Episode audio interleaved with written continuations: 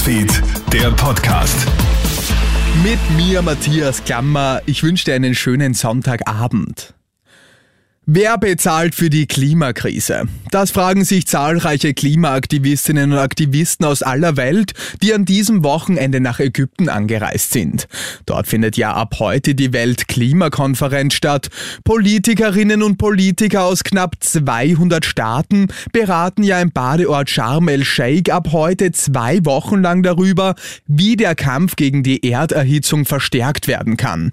Die zentrale Botschaft der Klimaaktivistinnen ist klar, Line Niedecken von Fridays for Future sagt zu NTV, Ich wünsche mir, dass alle Menschen und vor allem die Regierungen und vor allem aus den reichen Industrienationen die Regierungen hier sind und sehen und lernen, was die Realität und der Alltag der Klimakrise wirklich ist. Dass es nicht einmal in 100 Jahren eine Flut ist, sondern dass es eben tagtäglich um Lebensgrundlagen geht und dass Menschen eben tagtäglich an den Fronten der Klimakrise kämpfen und schon Lösungen gefunden haben, um damit umzugehen, die auch gesellschaftsfähig sind. Es häufig eben einfach an der Finanzierung und an den Ressourcen fehlt und vor allem auch an den Entscheidungstischen diese Leute eben nicht sitzen dürfen.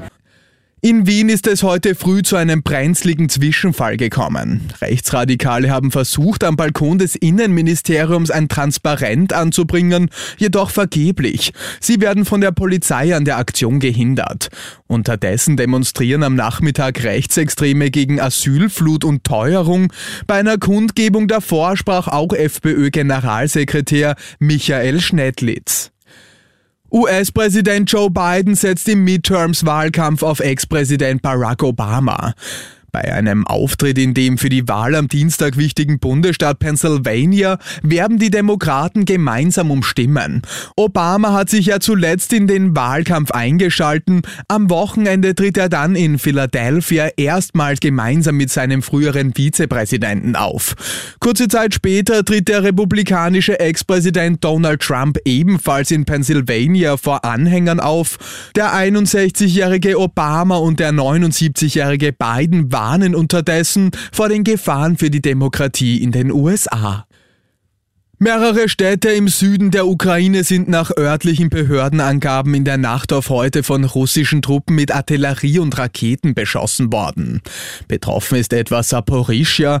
Nach russischer Darstellung wird indes der Staudamm des Kachowska-Stausees in Cherson durch ukrainischen Beschuss beschädigt. Männer denken tendenziell häufiger an Sex und haben ein größeres Bedürfnis danach als Frauen.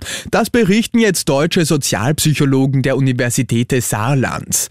Für die Untersuchung haben sie mehr als 200 Studien seit dem Jahr 1996 mit insgesamt mehr als 620.000 Teilnehmern ab 14 Jahren ausgewertet.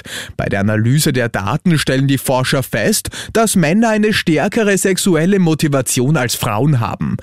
Der Unterschied ist etwas weniger als halb so groß wie der Geschlechterunterschied in der Körpergröße, so die Forscher. Doch über einzelne Individuen sagen die Ergebnisse nichts aus. Die ganze Story findest du auch online auf kronehit.at. Und das war's schon wieder mit den wichtigsten Infos bis jetzt. Den nächsten Podcast und das nächste Update gibt's dann wieder morgen früh. Schönen Abend dir. Krone Hits, Newsfeed, der Podcast.